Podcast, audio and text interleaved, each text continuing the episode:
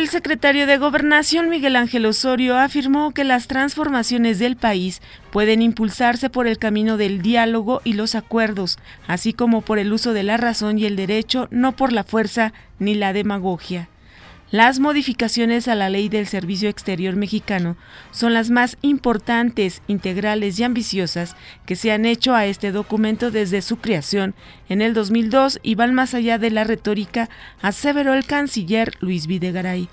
El dólar libre se vendió en 19.25 y se compró en 17.85 en bancos capitalinos.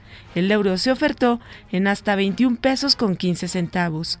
Al participar en la conferencia anual del rifle, el presidente de Estados Unidos, Donald Trump, prometió a los fabricantes de armas que siempre estará de su lado y advirtió que nunca atentará contra el derecho del pueblo a tener y portar armas de fuego.